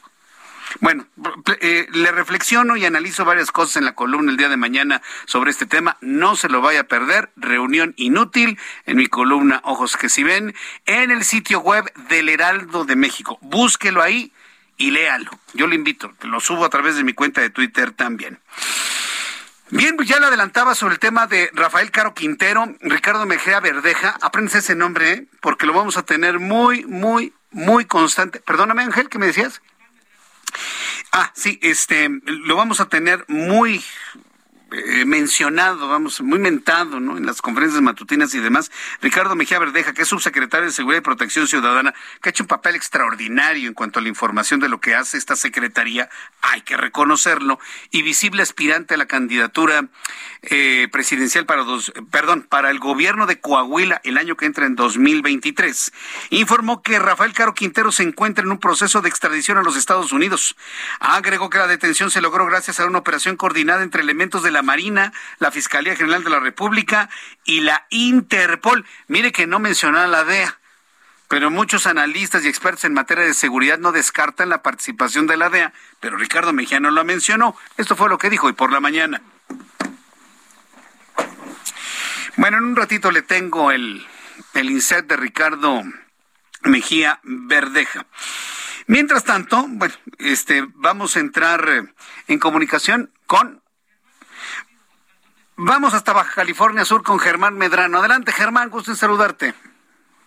Igual, Jesús Martín, un gusto saludarte desde Baja California Sur. Recordarás que a principios de año, eh, pues fue un caso muy sonado aquí en el estado y por supuesto en el país de una mujer desaparecida de nombre Valeria Jasso. Fue una de las más sonadas, pues involucrada a esta plataforma de Uber al abordar uno de estas y pues eh, donde fue vista por última vez. Pues el procurador del estado, Daniel de la Rosa Naya, confirmó el hallazgo del cuerpo de esta joven Valeria N., quien fue reportada en la ficha de desaparición eh, del 26 de enero de este 2022 como desaparecida. Y te comento que el cuerpo de ella fue encontrada en el kilómetro número 8 de la carretera que conduce a la comunidad del Saltito, aquí en el municipio de Los Cabos, a unos 600 metros apenas de uno de los arroyos. Eh, en las próximas horas los restos se van a entregar a la familia de la víctima una vez que se cumplan con todos los protocolos para eso. Eh, te comento que se hicieron pruebas de genética respectiva y bueno, ya está eh, totalmente corroborado por la Procuraduría que coincide perfectamente eh, pues los, los rostros de ADN con las características de Valeria N. Pues compartimos, dice el comunicado de esta empresa Uber, la preocupación de la familia de Valeria ante el reporte de su no localización. Siempre la empresa fue atendida con un equipo especializado para detallar y brindar la información necesaria a las autoridades. En este mismo caso, Jesús Martín, te comento que hay eh, seis personas más involucradas, uno ya está detenido y se han girado dos órdenes de aprehensión para eh, otros dos involucrados en este, el asesinato de Valeria Jasso, encontrada ya eh, pues aquí en Baja California Sur su cuerpo. Bien, entonces, a ver, explícame algo que no, que, no, que no alcanzo a entender. ¿La encontraron dónde? ¿En el Saltito o en el puente El Saltito? ¿En, dónde la encontraron, encontraron el cuerpo? Eh, fue en un camino que lleva al, al Saltito, a la comunidad del Saltito. Eh, eh, a unos 600 metros sobre el arroyo. Sí, está muy cerca, obviamente, del caudal del arroyo. Ahí fue donde se encontró Jesús Martín. Pero, esto por dónde está? ¿Está cerca de San José? ¿Está cerca de Cabo San Lucas? Porque a mí en el mapa me sale pues muy cerca de la ciudad de La Paz. ¿Hasta allá lo ¿la encontraron? Eh, es en el municipio de Los Cabos donde, donde confirmó el procurador justamente este hallazgo eh, a través de la rueda de prensa donde pues estuvimos presentes varios medios de comunicación. Bien, ¿tú conoces ese lugar? Eh, lo conozco, no, no he ido físicamente, pero eh, este, es uno de los nombres más nombrados de los lugares que hay aquí en el estado, Jesús Martín. Bien, bueno, muchas gracias por esta información. Hasta luego, muy buenas tardes. Hasta, hasta luego, que te vea muy bien. Bueno, este, este es un dato muy interesante porque, mire, en los mapas no aparece ningún saltito cerca de San José del Cabo, que fue donde se perdió. ¿Sabe dónde está el saltito? ¿Conoce usted la ciudad de La Paz? ¿Conoce usted la ciudad de La Paz? ¿Ha ido hacia Pichilingue? ¿Ha ido usted hacia Balandra? Ah, bueno, pues por allá. O sea, está a horas y horas y horas de distancia de San José del Cabo. Está del otro lado, está hacia el norte. Está en un lugar donde nadie se hubiese imaginado que podría estar ahí Valeria. ¿eh? Está prácticamente en un lugar inhóspito, en la, comunidad del Saltito. Entonces, bueno, eso, eso nos hace pensar que entonces ella estuvo viajando por días, por días, digo, por pura lógica en la distancia y la complejidad de las carreteras y la complejidad de la Sierra de la Laguna. Con, con, esa misma complejidad sabemos de que seguramente estuvo secuestrada a lo mejor varios días, desde que se desapareció cuando tuvo que tomar su vuelo hasta el, hasta el momento de su asesinato, porque la asesinaron, tenía un balazo en la cabeza. Vamos a seguir el caso y sobre todo las explicaciones que le den a conocer eh, las autoridades a la familia. Es más, conociendo lo inhóspito y retirado del lugar del saltito, allá rumbo a Pichilingue, ¿sí? eso, eso me hace pensar que, que fue un verdadero milagro que la hayan encontrado. ¿eh? ¿Pudieron no haberla encontrado? Jamás. Son las 7.39, las 7.39 hora del centro de la República Mexicana. Me da mucho gusto saludar a través de la línea telefónica Patricia Mercado, senadora de la República por Movimiento Ciudadano. Patricia Mercado, me da mucho gusto saludarla. Bienvenida, muy buenas tardes. Buenas tardes, Jesús Martín, igualmente. Gracias por estar aquí con nosotros. Bueno, pues hay la intención de la reforma, los artículos 76 y 78 de la Ley Federal del Trabajo para que los trabajadores mexicanos gocemos al menos de 12 días de vacaciones al año y no seis. Eso se antoja muy deseable, pero de ahí a que los patrones lo otorguen. A ver, ¿cómo va a ser esto, Patricia? No, fíjate que tuvimos un parlamento abierto donde estuvieron centrales sindicales y todas las cámaras empresariales y el acuerdo es que sí, nos estamos poniendo, o sea, más o menos la propuesta del sector empresarial podría decir que son 10 días aceptando dos días por año hasta llegar eh, hasta llegar a 20, pero eh, eh, nosotros bueno, seguimos planteando que sean 12 y dos días por año hasta llegar a 20. Entonces, esa es la discusión, pero están de acuerdo. Hace 50 años que tenemos seis días. Eh, durante muchos años, casi 100, tuvimos cuatro días. Somos el país de América Latina, de la OCDE, que es este eh, organismo donde están economías de ingreso medio como nosotros, que tenemos el menor número de vacaciones. No hay país que tenga menos de 10 días, solamente nosotros. Entonces, tenemos esta idea de que eh, trabajar mucho, porque además también somos, trabajamos 500 horas más que el promedio de, de, los países de la OCDE, eh, no tenemos vacaciones y no somos de los más productivos, somos de los últimos en productividad.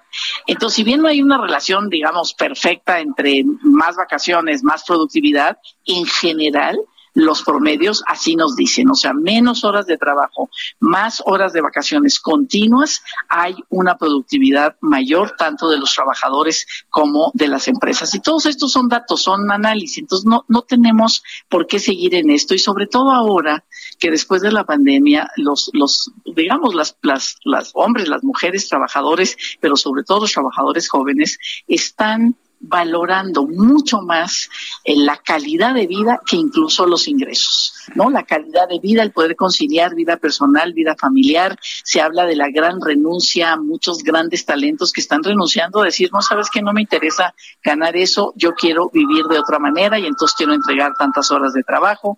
En Nueva, en, Inglaterra están, están eh, eh, eh, poniendo, digamos, a prueba la jornada de lunes a jueves. Entonces, estamos viviendo otro tipo, digamos, de necesidades y, y, y, por supuesto que también el sector laboral y el mercado tiene que tomar en cuenta estas nuevas necesidades y aspiraciones de los y las trabajadoras. Sí, correcto. Eso, eso me parece muy interesante porque siempre hemos relacionado, Patricia, Mercado, el trabajar más el, el, hacer más horas silla, bueno, se dice de otra manera, hacer más horas sí. silla, como un asunto relacionado a la productividad, pero entendemos que mientras más está un empleado en una oficina, menos productivo es. ¿Qué tanta base tiene que cuando se tiene eh, mayor calidad de vida o inclusive se trabaja menos días a la semana, se puede incrementar hasta un 25% eh, la productividad. Precisamente he estado revisando información sobre ese experimento que se realiza en Estados Unidos, en Nueva Zelanda, en Canadá y otros, Japón, sí. por ejemplo, en donde trabajan de lunes a jueves. ¿Podríamos hacer este experimento en México, Patricia Mercado, aprovechando estas reformas? Pues mira, uno de los, eh, pues de los grandes empresarios de México, que es Carlos Slim, desde hace mucho tiempo ha, ha propuesto la, la jornada de cuatro este, él ha, él ha propuesto la jornada de cuatro horas o de cuatro días. Bueno, ahorita hay un problema en la empresa porque están en huelga. No esperemos que realmente logren un, eh, logren un acuerdo, teléfonos de México, pero este, efectivamente sí, sí se puede, digamos, es una discusión que tenemos que dar, que el tiempo efectivo, hay, hay una, una, una joven que nos escribió diciendo, yo desde que puse mi empresa, mi, mi empresa es una pequeña empresa, di 30 días de vacaciones. Dice, y la productividad, lo que he crecido, el, el, el ambiente laboral, siempre los trabajadores regresan, me ha ido muy bien. Entonces creo que hay, porque también se dice, oye, la pequeña empresa puede quebrar. No, no, al contrario, las pequeñas empresas en México necesitamos que sean más productivas y eso necesita un nivel de, de reconocimiento y de empatía con los y las trabajadoras para que realmente las empresas salgan adelante. Esos son los datos, esa es la evidencia que hay. A mayor, digamos que eh, las jornadas no son nada más efectivamente hora silla, sino que realmente, digamos, le pones más porque eres un trabajador este reconocido. No solamente con eso, también estamos trabajando salarios y todo lo demás, seguridad social, muchas cosas que nos hacen falta para realmente tener mejor calidad eh, en, de, en, reconocimiento de derechos laborales. Ya, ya, que estamos hablando de estas cosas, ¿cuántas horas trabajar al día? Porque ya inclusive aquí en México los viernes se trabaja mediodía, muchas empresas ya van a la hora de la comida y ya no regresan en, en, la tarde, lo cual me parece fantástico. ¿Cuántas horas habría que elaborar para tener suficiente salud física y mental en México? Mira, mira, la jornada de ocho horas no está mal, ocho horas con media hora para comer y no estas jornadas de ocho horas puedes entrar a las ocho de la mañana, ¿no? Sales a las, las ocho horas se completan a las 3 de la tarde con media hora para poder comer, este, tomar alimentos. No está mal, porque entonces tienes toda la tarde para hacerla o, este, digamos, horarios mixtos. Unos trabajan en la mañana, otros trabajan a media tarde, otros trabajan eh, más eh, jornada, digamos, nocturna. Depende del tipo de trabajo que tienes. Aquí la cuestión es que se trabajen realmente menos horas. Trabajamos 12, trabajamos 14.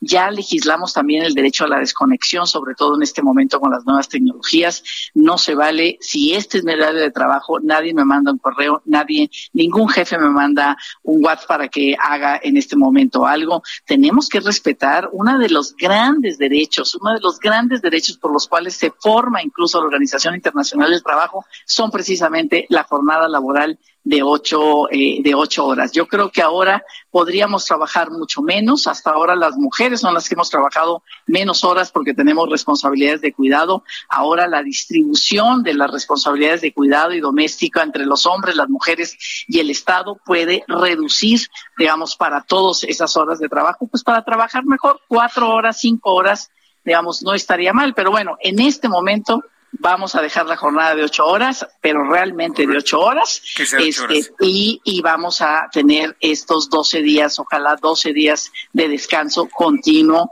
para que te desconectes y regreses de otra manera a tu fuente de trabajo. Eh, eh, eso es muy importante porque ahora con esto de la pandemia y el home office hubo cada distorsión laboral tremenda. Yo, yo me enteré de personas que a las una, dos de la mañana sus jefes le estaban diciendo necesito esto, necesito el otro y la gente por, por el miedo de perder el trabajo pues accediera todo este tipo de cosas. ¿Qué creo que puede hacer un trabajador en ese sentido, ya que estamos hablando de esto? ¿Cómo puede defenderse? Apaga su computadora y no me importa hasta el día siguiente si lo corren, porque luego me dicen, ¿y si, me corren, Jesús Martín? Pues sí, o sea, puede, puede, puede suceder, pero bueno, pues ahora ya tenemos un nuevo modelo laboral que ya no van a ser años y años de demanda, es un nuevo modelo donde vas al centro de conciliación y registro sindical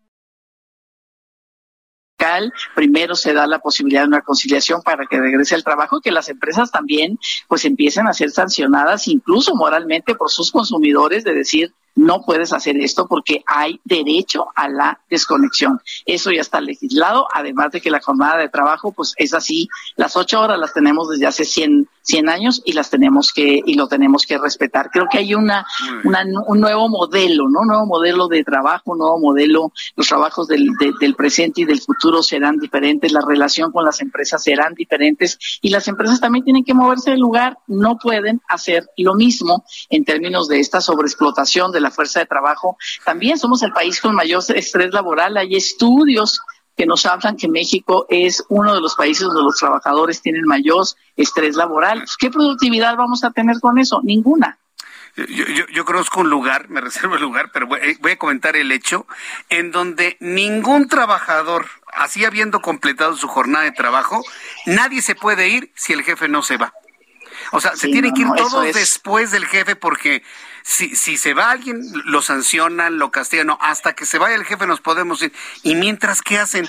pues estamos cruzados de brazos, platicamos entre nosotros, porque no nos podemos ir hasta que no se vaya mi jefa. Es, aparte es mujer, ¿eh? ese es el compromiso, sí, además, ese es el compromiso que queremos ahora de las empresas. Queremos ese compromiso, queremos que trabajen. Ellos dicen, hay 40% de vacantes que no se están llenando, que no encuentran fuerza de trabajo. Tenemos un problema con la capacitación y la formación laboral, pero también de que no hay incentivos para entrar a este tipo de este, a este tipo de jornadas y aparte dos horas en el tráfico, digamos, en el transporte público. Hay muchas cosas que tenemos que cambiar y todos tenemos que entrar a este nuevo modelo donde pues las personas queremos otro tipo, tenemos otro tipo de valores con respecto a las familias, con respecto a nuestra vida personal, cultura, esparcimiento y bueno, pues con eso tenemos que ahora hacer los nuevos acuerdos laborales. Bien, Patricia Mercado, pues ha sido un enorme gusto saludar en esta oportunidad. Antes de despedirnos, quiero aprovechar para preguntarle sobre el caso de Luz Raquel. Tengo entendido que usted conocía a, Luz Raquel, la mujer que fue asesinada debido a que a su, hijo con autismo tenía ciertas crisis, discriminación, intolerancias de sus vecinos.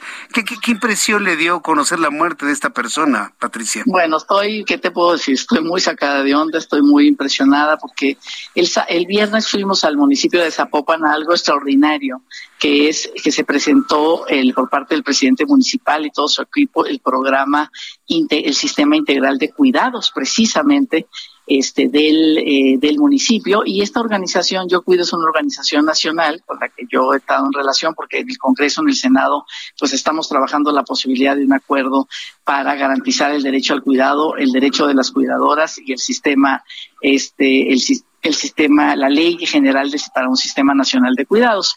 Entonces las conozco, digamos, conozco a la organización, a ellas personalmente no, entonces bueno, nos saludamos, nos tomamos una foto, yo enseguida de ella, ella muy sonriente, muy contenta, porque bueno, pues está viviendo, las, estaba viviendo la situación de una digamos, de, de, de, 24 horas por 7 días cuidar a su niño. Su madre era la que salía a, pues, a buscar ingresos, ¿no? Y vivían ellas juntas.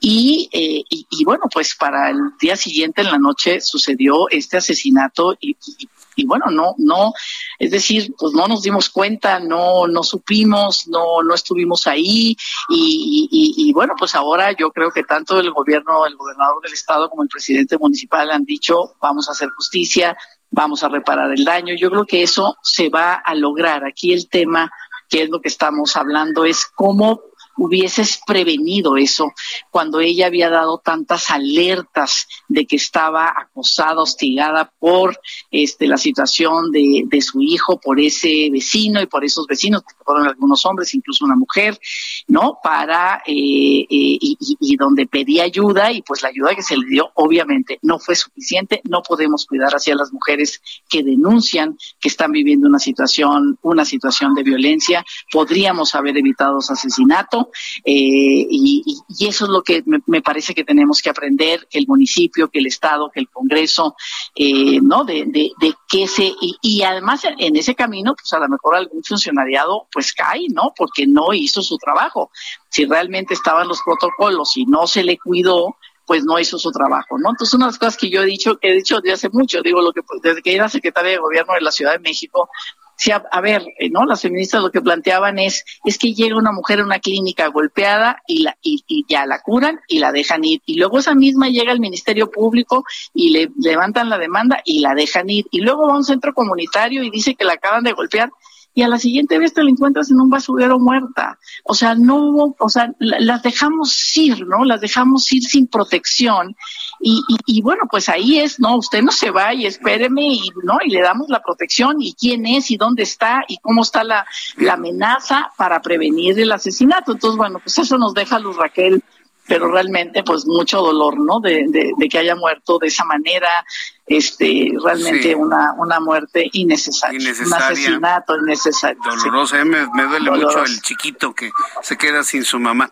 Bueno, Patricia Mercado, muchas gracias por estos minutos de conversación y ojalá fructifique este asunto de la reforma para el tema de los descansos y las vacaciones al año. Muchas gracias, Patricia Mercado. Hasta luego, gracias. Hasta luego, un fuerte abrazo es senadora de la República por el Movimiento Ciudadano. Son las 7.53 horas del centro de la República Mexicana.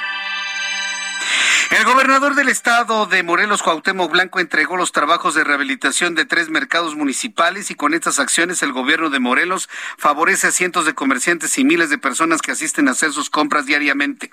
Con una inversión de 17 millones 114 mil pesos, el gobernador Cuauhtémoc Blanco reafirmó que su administración es cercana a la gente, con lo que se brindan oportunidades de trabajo y desarrollo para la población, contribuyendo a aumentar la calidad de vida de las familias. Asimismo, Cuauhtémoc Blanco dio a conocer que ya se analizó un proyecto para fortalecer el mercado Adolfo López Mateos de Cuernavaca y en caso de aprobarse se anunciará de manera inmediata.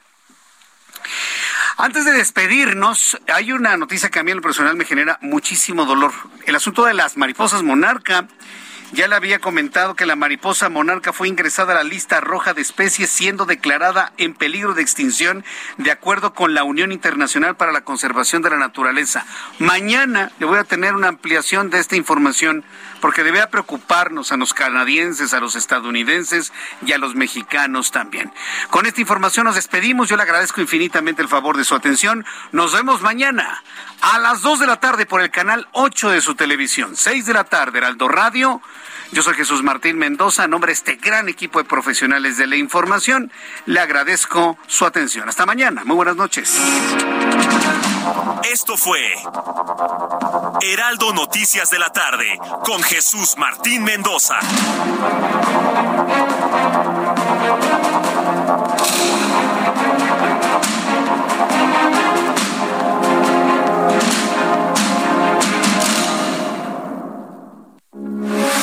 Heraldo Radio 98.5 FM, una estación de Heraldo Media Group. Transmitiendo desde Avenida Insurgente Sur 1271, Torre Carrachi, con 100.000 watts de potencia radiada. Heraldo Radio, la H que sí suena y ahora también se escucha. A lot can happen in three years, like a chatbot may be your new best friend. But what won't change? Needing health insurance. United Healthcare Tri Term Medical Plans, underwritten by Golden Rule Insurance Company, offer flexible, budget friendly coverage that lasts nearly three years in some states. Learn more at uh1.com.